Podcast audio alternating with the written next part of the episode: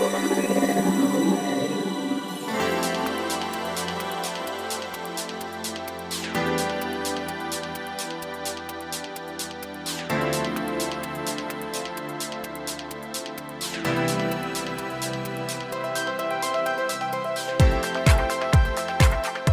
様明けましておめでとうございます。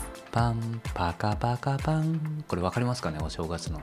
今年も菊間がのお時間がやってまいりました。早川さん今年もよろしくお願いします。明けましておめでとうございます。今年もよろしくお願いします。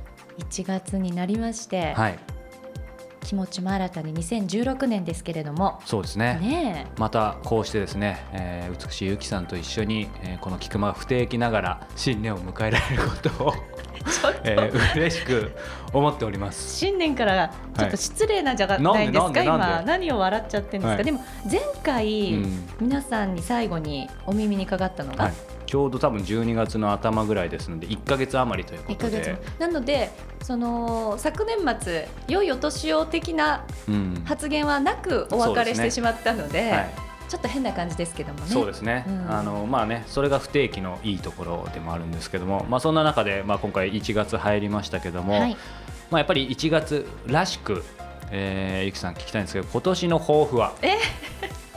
私に聞くの？あなたですあの私実はお誕生日来月で別にアピールしてるわけじゃないんですけど、はいアピー来月の9日なんですけど、はい。あの私、まあ、年齢はあえてちょっと伏せますが あえてね。そのね2月にお誕生日を迎えてなる年齢にすごく憧れてたんですよ。あそうなの？そうなの。もうずっと。あ言ってたね私の中でのゴールデンエイジなんですよ。それなんで？理由はないもう自分の中の何かで、もうこの年はになりたいってすごく楽しみにしていたので、はい。今年はそういった意味ではいろいろ前向きにねうん。1年間。じゃあすでにこうなんかどこかの会場貸し切って盛大なパーティーなんかも決まってるんですかね？あのそういうことじゃないわけですよ。まあ、ちょっと僕も誘われてなかったのでちょっと今動揺してるんですけども。は いじゃあちなみに早川さんは何でしょう？僕はですねちょっと真面目な話で言うとですね、えー去年ねあの菊間が最終回を匂わせときましたが、ええ。まあ、最終回といっても不定期ということで続けてるんですけども、はい。まあその理由がね皆さん聞いた方ご存知覚えているかもしれませんが、まあ、ちょっと新たなことというかですね、えー今一度立ち止まっていろいろ考えてみたいということで、はい。えーずっと、えーお時間をいただいているんですが今年はですねその、えー成果ということで、まあ、コンテンツそしてリアル両方でちょっと新しいことをやろうかなというふうに当然今までのことと全てつながっているんですけども、えーまあ、それが全てかなと思っています。でこれちょっと抱負と逆なんですけども、はい。あの先に明るい話しといたんでちょっとあの最近の悩みなんですけども、あのね、昨年、えー僕が良いこと言うものかな紹介したエッセンシャル思考。うんはい、えーね。 One Thing と週4時間で働くの、えー僕の中では系譜を継ぐんですけども、えー最近ですねエッセンシャル思考のやりすぎでですね本当に大事なことをやるようにはなったんですけど他のことをどんどんどんどん忘れてしまうようになってきてですね かなり日常生活にちょっとこうギリギリのラインとなっているので、まあここのところをちょっと抱負というか悩みなんですけどどうしたらいいですかね、いくさん。もうこのまま突っ走った方がいいのか。あの、ね、一応ギリギリのラインはこう、まあ、僕も一応常識人のつもりですから、えー。貫いてるんですけどそのギリギリが本当にギリギリ。例えばこの菊間がのこうほら準備なんかもね、はい。かつてはもう前倒し前倒しだったんですけども本当にギリギリじゃないですか。全てそういう感じ。ただ一応ギリギリご迷惑がおかけしてないつもりなんですけども。だったらいいんじゃないですか、このまま突っ走って。うん、できっと他人さんが迷惑だなと思って指摘された時に考えましょう。はい。ちょっとドキッとしましたが まあそんな感じで2016年皆さんもね良いお年となりますように。はい。さあそれでは菊間が本編もお付き合いください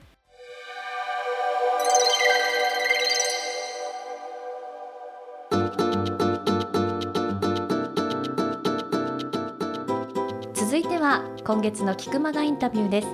早川さんはい。今月は小説家の中村文則さんにお話を伺ってきたということなんですけれども。はい、えーこのねフリートーク収録の前々日に、はい。えーしてきたのでですね結構今も、えーその感覚が残ってるんですけども、はい。あのー非常に、えーなんかインスパイアされつつうん。面白くというインタビューであの小説家の方といえば、まあ、僕もこうね、今まで何人かインタビューしてきましたけども例えば、まあ、石平さんもそうだし吉本ばなナさん角田光代さんもそうだけど、まあ、もちろん全員違うんですけど、はい、まあ、その中でもかなりちょっと異彩を放ってるえー、小説家の方でで皆さん、まあね、有名な方なんでご存知の方も多いかもしれませんが彼面白いのがですねフリーターを経て2002年に10でえー、新潮新人賞を受賞し作家デビューということでですね。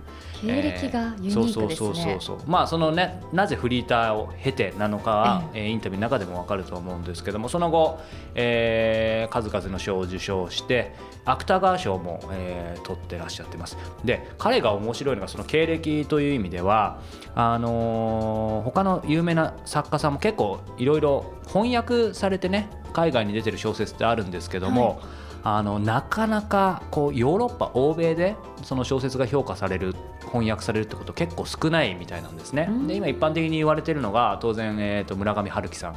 あとは吉本ばななさん。この2人がこうこれまで、えー、たくさん翻訳されてる来てるって言われてるんだけど実は彼もそこに、えー、今入りつつある方でですね、はい、大江健三郎賞を受賞した「スリの英訳「The Thief」が、えー、ウォール・ストリート・ジャーナルで2012年のベスト10小説に選ばれてこれすごいよね。すごいですね。日本人と関係ないからね。本当ですよね、うん、2013年のロサンゼルス・タイムズのブックプライズにもノミネートされた。そしてその後、えー、2014年一昨年だね、えー、ノワール小説暗黒小説の貢献で、アメリカでデイビッド・グーディス賞を、えー、初めて受賞ということですね。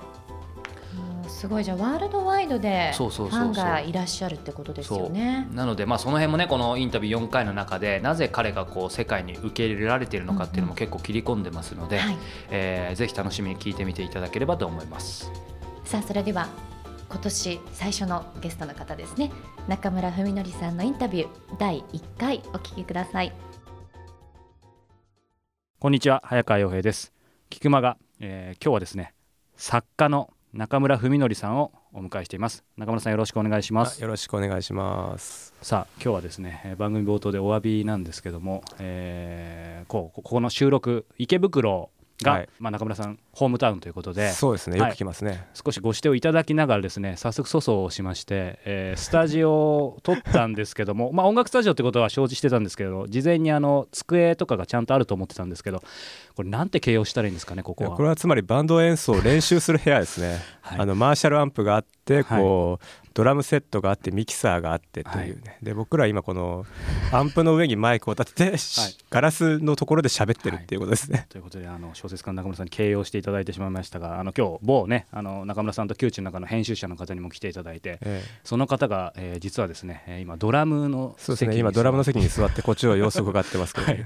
というそんな異常事態の中で、まあ、ね、いやでも面白いですよ、はい。はい、この方がきっと中村さん喜んでいただけるかなと思って、えー、仕込んでいたと思いたいんですが、はい。まあ、その中で今日、えーえー、ゲストで中村さんをお迎えしたんですけども、はい、あの今池袋ってお話ししましたけども、ええ、もう池袋をホームタウンとしてっていうのは長いんですか？いや結構長いですね。もう東京来てからだいたいもうあの出かけるところは池袋ですね。そうすると,、えーとね、作家を志して、えー、はい、その2年間、はい、えー、まあ、振り倒しながらっていう時代に最初からもこの近辺。そうです。あの池袋のコンビニでアルバイトしてましたし。そうなんですか。でそれだけじゃ食べれないのであの、はい、週4日だったんで、はい、あの単発のアルバイトも入れてそれも大体池袋。えちなみにどんなアルバイトしたんですか？いやなんかあの料理の写真をデジカメで撮るとか あと荷物搬入ですね、はいはいうん、荷物搬入とかもいろいろですよ本当に。え料理の写真をデジカメ撮るってなんかそういう写真のちょっと心があったいやあれ謎なんですよ謎。お店回って写真撮っていいですかって聞いてきてって言われて。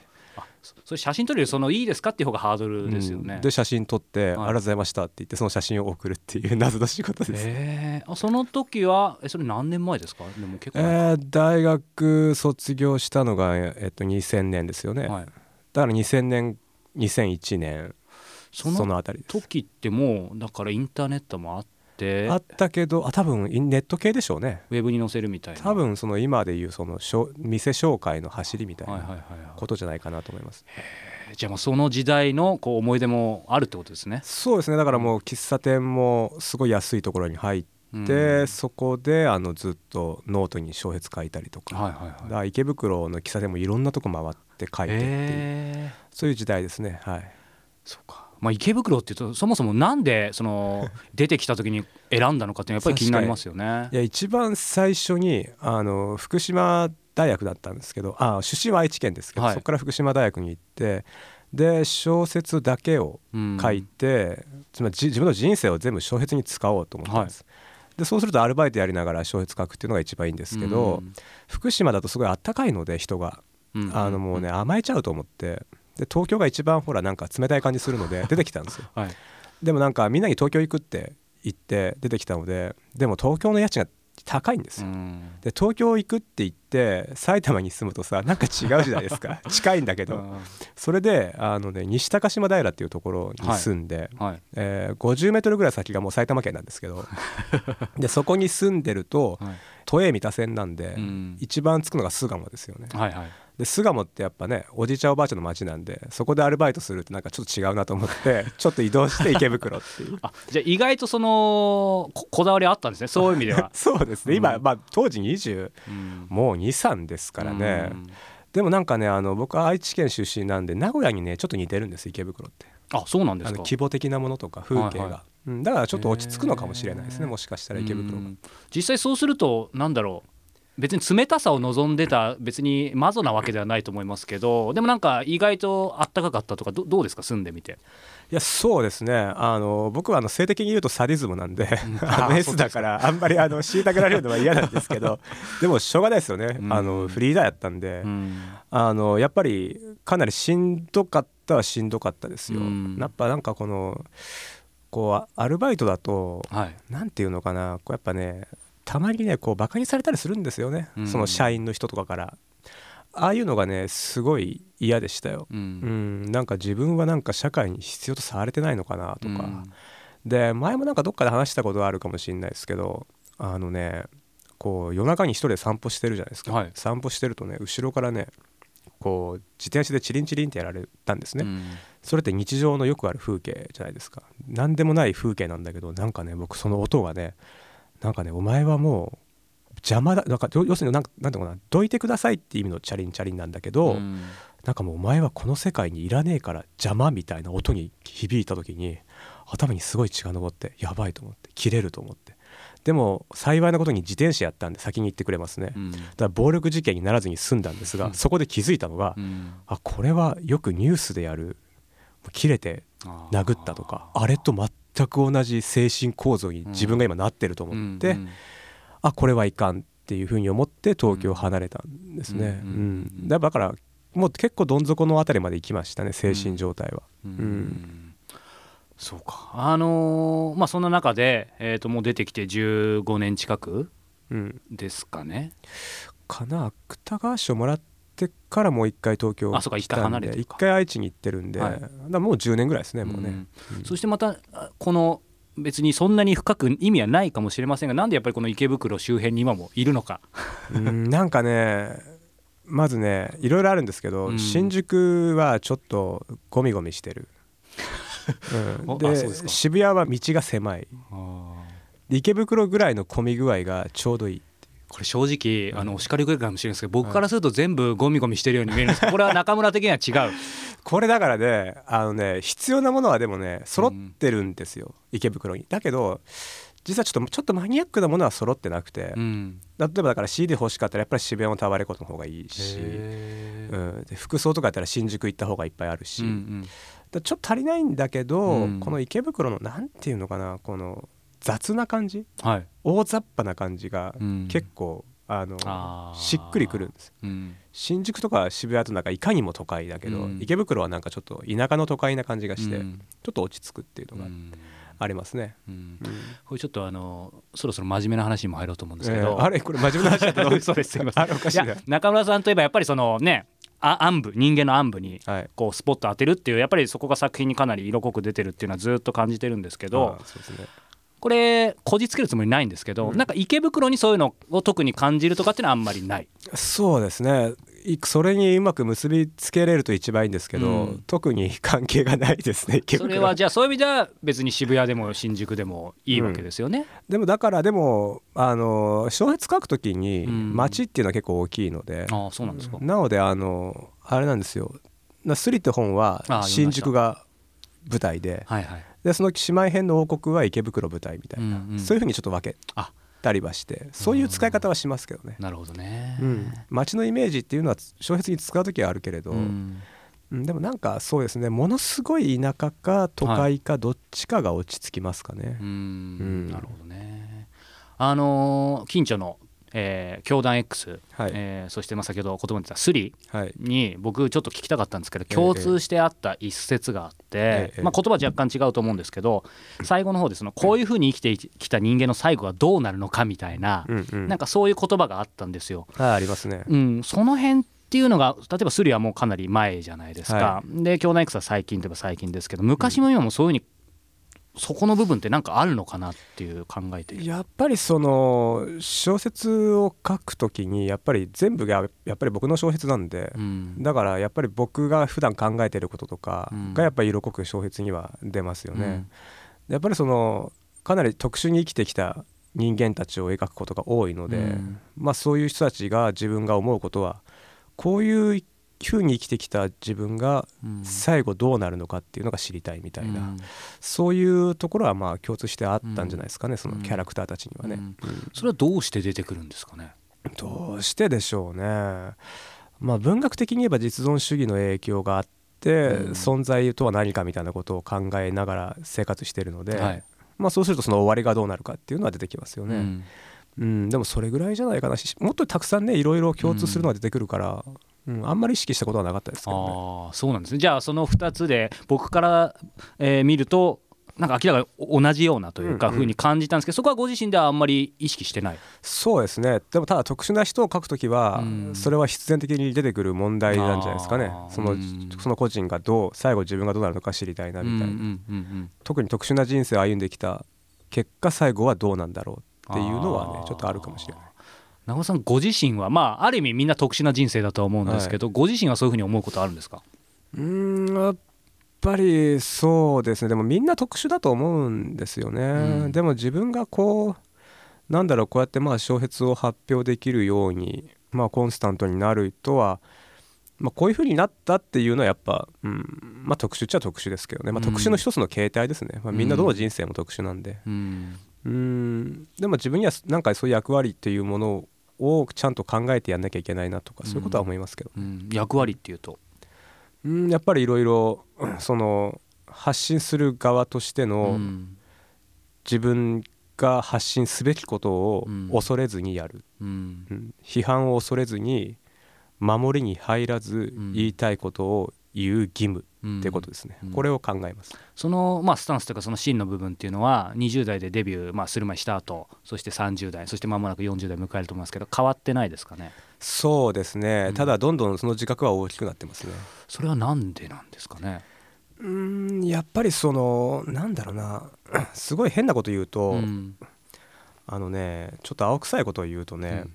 やっぱりねこう世界に日本にもそうだけど、はい。言いたいことがあるんですよ世界に言いたいことがある。言いたいことがある。で言いたいことがあるのでで言いたいことを言うには勇気が必要でしょ、う。ん。で実際こうやって小説家としてやってれば、はい。まあそういう政治的なこととか、うん。まあ、そういったいろいろデリケートな部分っていうのは言わない方が実は得なんだけれども、それを守って自分だけこうなんか楽しく文学の中でいるっていうのは違うんじゃないかって思っていてでこういう立場にいるんだからあのそれなりのなんだろう覚悟を持っうてん。やる必要があるっていうふうに実は思ってて、うん。だから兄弟 X なんか特にそうですね。だからああいうのも全部もう恐れずに書くっていうっていうのはあります。で、うん。ももうちょっと突っ込んで言うと自分のなんだろう存在の意味みたいなことを考える時に、うん。なんかねちょっとねお客さんみたいな感じでねこの世界にいると感覚があるんですよ。えお客さんみたいな感じでいる？うん、なんかねこの世界にちょっとお客さんとしていさせてもらってるっていうね、そういう感覚がちょっと昔からある。うん。だからなんかそういうちょっと多分生きる意志っていうものがエゴイズムでこう本当は自分の幸福を構築していくっていうのが大体人生の進み方やと思うんだけどなんかそういうものにあまり魅力を感じなくて、うんだったら何か自分にできることがあるならそれが発言であるのならばうん。少しでもこの世の中というか世界というか、うん。この仕組みを少しでも良くするために何かしたいなっていうか、うん。そういう感覚がありますね。あの今のお話がかっててなんでそのお客さんとして来てるってことはすごくちょっと面白かったんですけど。でもなんかね昔からそんな感じが ちょちょっとだけあ、まあ、完璧じゃないですよ、うん。そんな完全に持ってるわけじゃないけどどことなくそういうところがある、うん。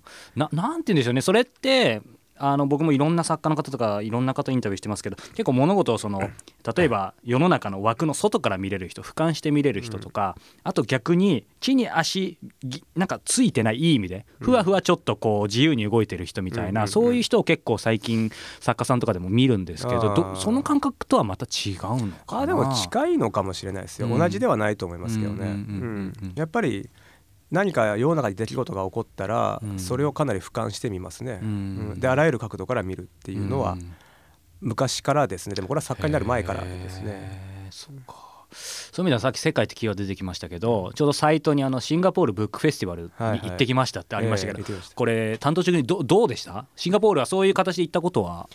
いや今回シンガポール初めてで、はい。いやでもすごい楽しかったですよ。楽しかったですか？いやすごい楽しかったです。なんかねイベントもなんかすごいいっぱい来てで他の作家とパネリストでいたんですけど、うん。この中にベストセラー作家いるのかなと思って、うん。たらなんかサイン会でなんか僕ばっか並んだりするから そうおかしいなと思ってで本屋行くでしょ、はい。で一応そのまあ輸入本として英語版がまあ置いてありますけど、うん。別に特別そんな、まあ、置いてあるぐらいで、うん。いやそんな特別な人気があるわけじゃないだろうと思って、うん。でもう一回イベントやったらまたいっぱい来てでまたサインが並ぶからはい。要は多分ね日本人作家が来るのが珍しいみたいですね、うんフェスティバル自体に、ううん。もちろんいましたよ。あのはい。ファンですとか、うん。なんか「悪と仮面のルール」にちなんでこう手作りの仮面作ってきましたとか、まあ、そういうのありましたけど、はい。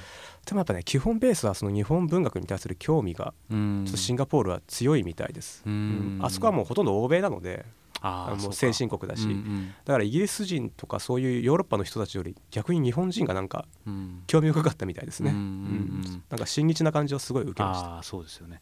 あのーその欧米ってキーワードも出てきましたけど僕もその作家さんにいろいろ話聞くとやっぱ台湾とか、うん。まあ中国とか韓国とかは結構そのすごく人気があるって話聞くんですけど、いかイメージではその欧米ですごく、えー受け入れられるとかっていう作家さん、うん。日本人でも僕のイメージではですけど村上春樹さんと、まあ、あと吉本ばななさんとか、うん。やっぱりそんなにたくさんはいない、うん。そういう中であのやっぱり中村さんはこうねすごく欧米でも受け入れられてその去年ノワール賞うん。も受賞されてっていうことですけどこの辺ってなんだろう？あえてご自身に聞きますけどそのそういう意味での欧米世界になんで受け入れられると思いますか？とねいろいろある。まあどう自分たちと分かんないけれど、うん。まあ自分で推測するにそのまあね日本の文学の中にもあのすごいなんだろう小さいね流行りとかあるんですよ、小さい流行り、うん、こういうのが流行るとか、うん。こういうのが受けるとか、うん。でねそういうのを僕ね一切やらないんですよ。興味がないのでそういうものに。でただ書くのはただ人間とは何かみたいな、うん。そういうことばかり書くんですね、うん。でそうなると外国の人も人間なんで、だかうんらつまりあの僕のやつがなんか一時的な何かの日本の狭いところの流行りとかではなくて、うん。人間を書いてるからうん。そうなると外国の人もスムーズに読めますよね、うん。あ人間をだってみんな人間ですから、はいはいでそういうところがいいのかなっていうのはまあいろいろ外国行って反応とか聞いたり見たりすると、うん。まあ、そういうことかなとはうん。なんとなく自分では思いますけどね。うん。まあ、さっき役割っていう話もありましたけど中村さんその本を書くときに、えーやはり日本に世界に言いたいことがあるっていう中で、今世界でどんどんこう受け入れられていく中でなんかうーん、まあ、世界戦略っていうのも変ですけど、うん。なんか世界にみたいによりシフトしてる部分とかってあるんですか？ご自身の中でずっとフラットなんですかね？えっとねこれはもうなんだろう。デビューデビュー当時がそんなに意識はね実は変わってはいないんです、うん。うん。変わってはいないんだけれどその小説家の目標っていうのは結局いいい小説を書くってことです。うん。次はもっといい小説を書くうんっていうただこれなんですよね、うん。これが一番の目標ででこれやってれば他のその他のことはついてくる。うん。でその外部的な目標で言うと、うん。まあ、世界でもっとひその広がりをもっと広げたいっていうのがまあ今の気持ちとしてはうん。ありますけどそんなにね意識は変わってないです。ただちょっとその書き方でうん。例えばその兄弟 X の時にあの日本にだけ書くならお盆でわかるじゃないですか。はいはい。だけど外国の人はお盆って知らないんでだからお盆おお盆に集まるっていうのの説明を少し加えたりね、日本ではこういうふうに集まる風習があるはい。って一言書くとか、うんあそれってすみません僕当然当然というか日本語版しか読んでないんですけど、意識してなくて日本語版は別に書いてないんですか？日本語書いてますよ、そういう説明も、ええあそれはそのままちゃんと書いてるんですね、そういうの書いてあったりしますねへーでもあのスリの時はうん。そういうことを考えてなかったので、うん。もうなんだろう日本のデパート名とかガンガン出てきて確かに。全然わかんないよみたいな話なんですけど、うん。でもそれぐらいですね意識としては、うんうん。みんなも分かるようにするっていう、だから例えば日本だと地下鉄サリン事件ってみんな分かりますけど、まあ、それも説明をする。確でも結局20年経ってるんで若い人たちは詳しくないからうん。逆に説明した方が逆にいいみたいな、でそうすると普遍的なものになっていくんで、うんでそういうことは意識してでもそれぐらいですね。細かいところだけです。そうか。いや僕はあのなんか何かの人で英会話を最近やってるって聞いたのでやってますよええ。なんかその辺は世界戦略なのかなと。そうだね 英会話はもうねもうずっと言ってるんだけど、うん。英語は難しいですね。難しいですよね。難しい。いや本当にね難しくて聞いちゃうんですよ。練習だと思って海外に行くと。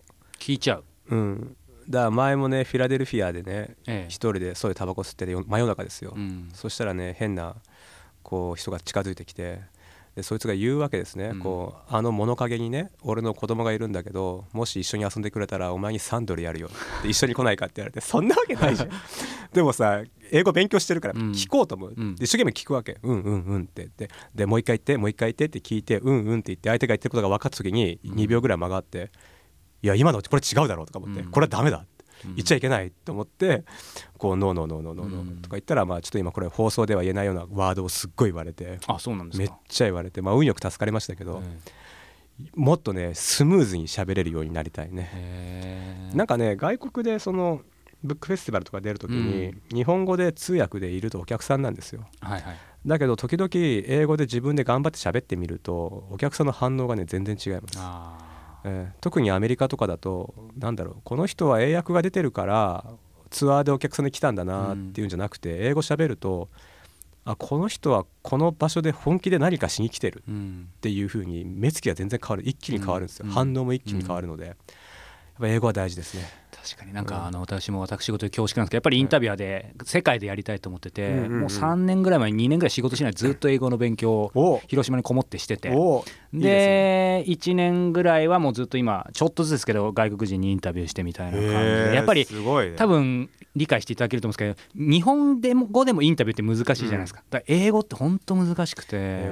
この 1, 1ヶ月今年3月ぐらいは1ヶ月ロンドンに住んでちょっとイギリス圏でインタビューしたいのでやってたんですけどだからまあねなんかジャンルは違えと中村さんその英英会話っていうのをちょっと勝手に共感を覚えてたんですけどこれ脱線しましてどどういう英会話やってるんですか？とあの外国人の個人、はい。あのマンツーマン。マンツーマンの、まあすごい大きいとこです。み行ったらみんなが知ってるようなところに通ってます。あちゃんと通ってるんですね。通ってます通ってます。どのくらいの頻度で？2週間もうで時間ないからならなきゃあー。2週間に1回はなんとか行こうとは思ってますけどね。あいや言ってますよ。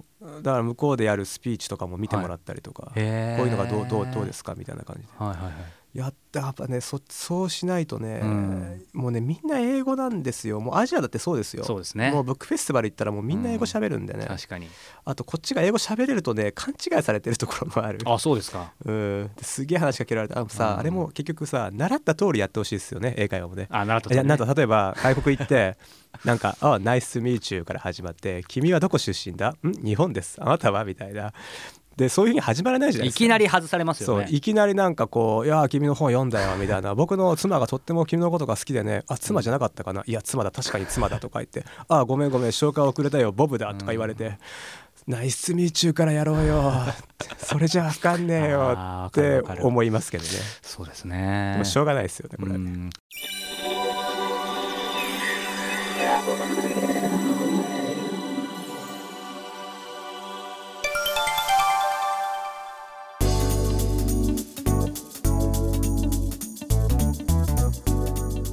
続いてはブランニューコスモポリタンです。大好きなことをしながら世界を生きている方と早川洋平との対談音声を毎月現地から直接お届けするコスモポリタン。第22号の舞台は上海。そして弁護士の向井蘭さんにお話を伺ったということなんですけれども、はい。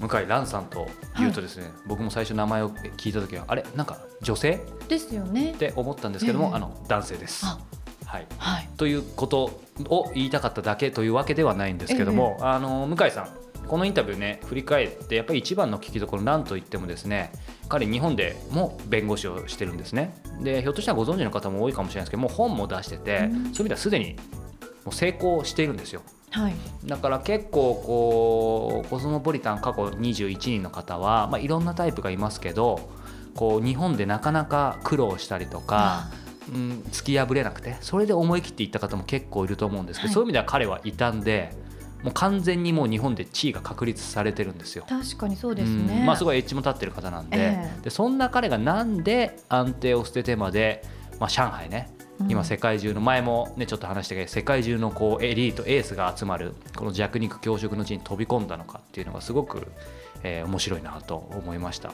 であとはあの今までこの辺もあんまりフォーカスしてこなかったけどじゃあコスモポリタン世界に行くのはいいけどそこにもともと例えば一緒にいた家族とかご両親はどう思ってるのかとかどんな壁があるのか、どうやって乗り越えてるのかってこの辺ってあんまり触れてこなかったんだけど、結構リスナーの方からもそこら辺を聞いてほしいってことがあったのであのイミジクも彼のインタビュー内ではですね、えー奥様やそのご両親とのやり取りっていうのが結構リアルに赤裸々に彼が語っているのでこうコスモポリタンになる過程でのその家族とのリアル過程ってステップねうんはい。が、えーまあ、凝縮された面白いインタビューなんじゃないかなと思います。さあそれではここで対談の一部をお楽しみください名刺をいただいて弁護士？はい。とあるんですけども実は2枚いただいててはい。日本の事務所そしてここ上海の事務所とあるなということぐらいはわかるんですけども、はい。まあ、そこからして何かちょっとワクワクする感じなんですけども今の、えっと、お仕事？はい。向井さんどういう感じでしょう？か、まあ、弁護士とは分かってるんですけど。はい。東京には、共同事務所。はい。を共同で経営してまして、うん。今弁護士が6名はい。います。内容がちょっと変わってまして、うん。会社側のみで労働問題を扱うと。はい。いう、ちょっと特殊なうん。事務所うん。に所属してます。え、すみません、そもそもなんですけど、素人なんで教えてもらったんですけど、それは特殊なこと？あ、特殊ですね。はい。普通はやらやらない普通は、まず、労働問題っていうのは弁護士の仕事の中ではマイナーな分野でして、で、かつ、労働問題っていうと普通は、まあ、ヤフージャパンとか見るとわかりますけど、労働者側から、うん。こう、労働者側の視点で、えーまあ、本が出てたり、はいはいはい。えー報道されうん。ますので、会社側で労働事件、会社側のみで労働事件に携わるっていう事務所はあ少ないですね。それはあんまり、ざっくり言うとややりたがらない。やりたがらないですねかね。ええ日本の弁護士はやりたがらないですねうんうんうんうん。はい。でもそ、それを結構専門でやってるような。はい、そうです。業務のまあ8割9割は、日本の業務の8割9割は労働問題。そして、えー、上海では？上海では会計事務所はい。おと提携して、中国の労働問題をはい取り扱っております。うんはい。そうすると、まあ、いずれにしてもその労働問題はい。を扱ってる。そうです。やっぱりそれ聞くと、まあ、すでにその、日本ですらはい。大変そうで普通はやりたがらないはい。部分をさらに、これ僕のイメージですけど、中国で、はい。まあ中国じゃなくても海外で、はい。っていうハードルはい。を、なんで自ら飛び込んでるのかなっていうふうに、あの、素朴に率直に思うんですけど。そうですね。やはりあの、10年間日本で弁護士をしてまして、はい。で、まあ、労働問題、まあ、奥深いんですけども、うん。やはり10年間仕事をすると、うん。まあ、ある一定程度、その、うん、ほとんどの分野の案件はうん。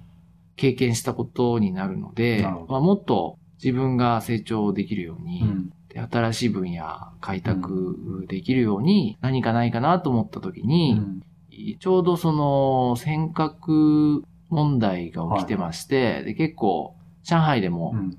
中国のあちこちでも反日運動が起きて、うん。はで、デパートを破壊されたりうん。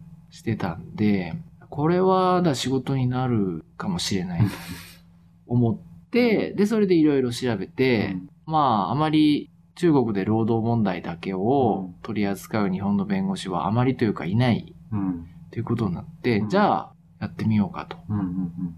いうことになって今に至ります。お話伺うと納得ではあるんですけど、はい。結構その、今回の上海云々の前に、はい。上海に来た、ま、前のところにもどうしてもパーソナリティで突っ込んでいきたいんですけど、はい。その、まあ、そういう意味で弁弁護士としていろんな業務がある中で、はい。今その労働問題、はい。普。通ではやりたがらないはい。ところに、その突っ込んでいくっていうのは、その、まず日本で、はい。それはなんかそういう使命感な何がきっかけがあの、僕の父親はが中小企業の経営者で建設業をあ、そうなんですか。ええ、営んでまして、で、まあ、大体中小企業の経営者ははい。資金繰りと人の問題でそうですね。悩むけども、まあそういった悩んでる姿を見てきてたので、うん。えーどちらかというと、お正直労働者側っていうより、えー中小企業、特に中小企業の経営者の目線で見てしまうので、うん労働問題もちょっと労働者側っていうよりも、うん会社側で考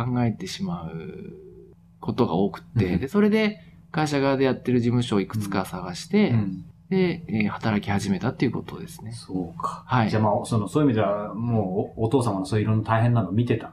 そうですね。まあ、どなたも中小企業の経営者の方は、まあ、完全自営業じゃない限りは、人に給料払ってますから、多かれ少なかれ苦労した経験、もしくは苦労しているうん方が多いと思います。はい。そんな中で、まあ、より成長するためにとはおっしゃってたんですけど、はい。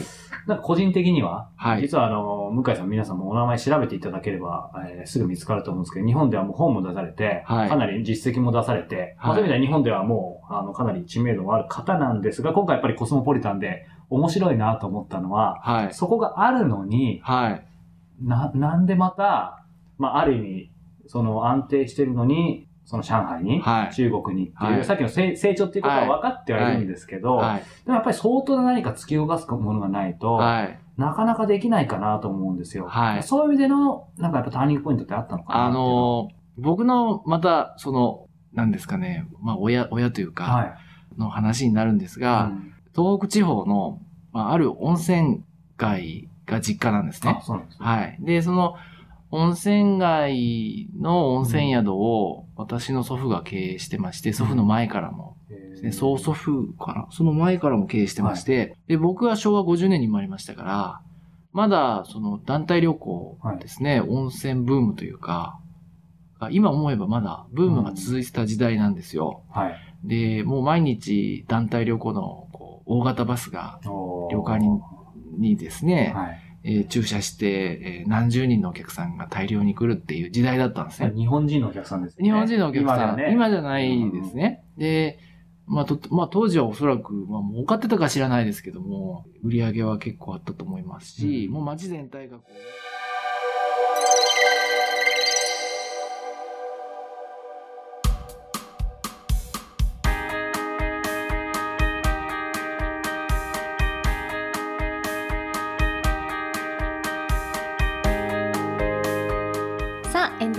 間です、はい。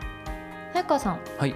今も皆さんにちょっと対談の一部を楽しんでいただいた、はい。このコスモポリタンなんですけれども、えちょっとお知らせがあるということで、はい。私の方からいいですか？皆さんにご案内させてください。今回ですねコスモポリタンのセット販売のキャンペーンというのを実施することになりました。まあもう2年ですしね。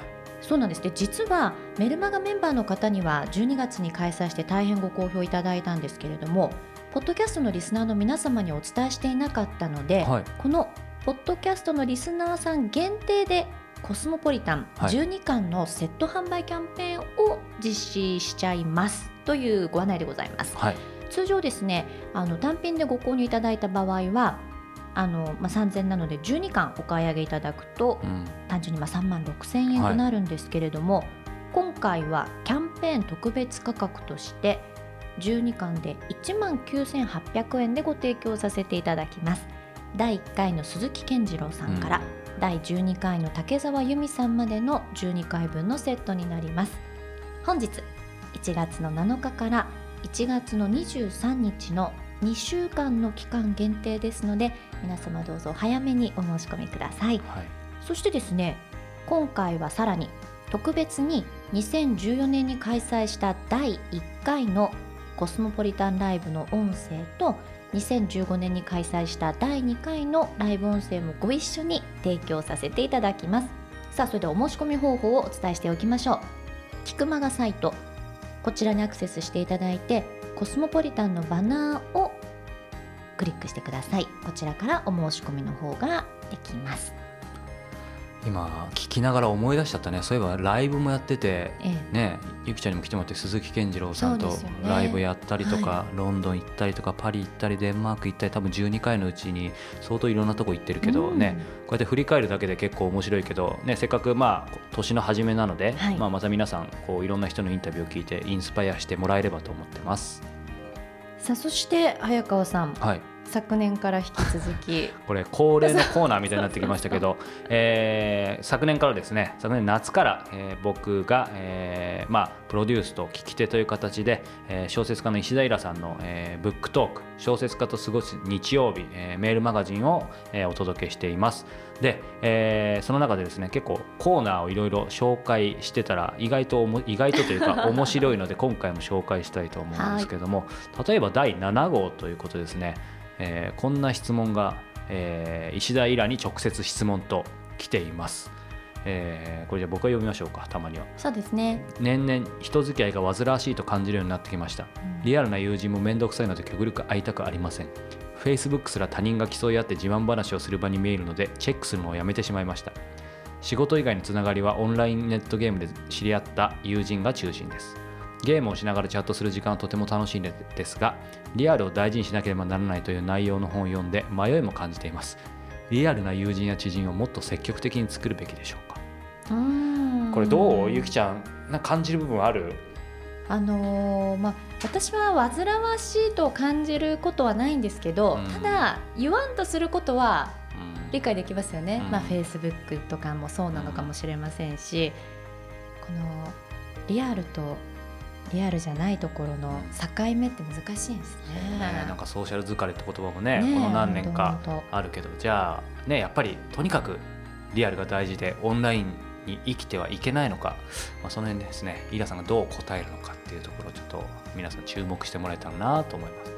そしてですね、はい。えーまだまだたくさんコーナーあるんですけどもやはり日本柱といえば個人的にはショートショート短編小説、毎回読み切りのあるんですけど今回「マネーマネー」まあちょっとね1月なんでお年玉なのか分かんないですけど。でもねこうマネーマネーっていうとさ、うん。まあ、マネーマネーっていう感じするけど、えこの小説がまた良くてね投資のことばかり考える日々みたいな、まあ、主人公いるんだけど、はい。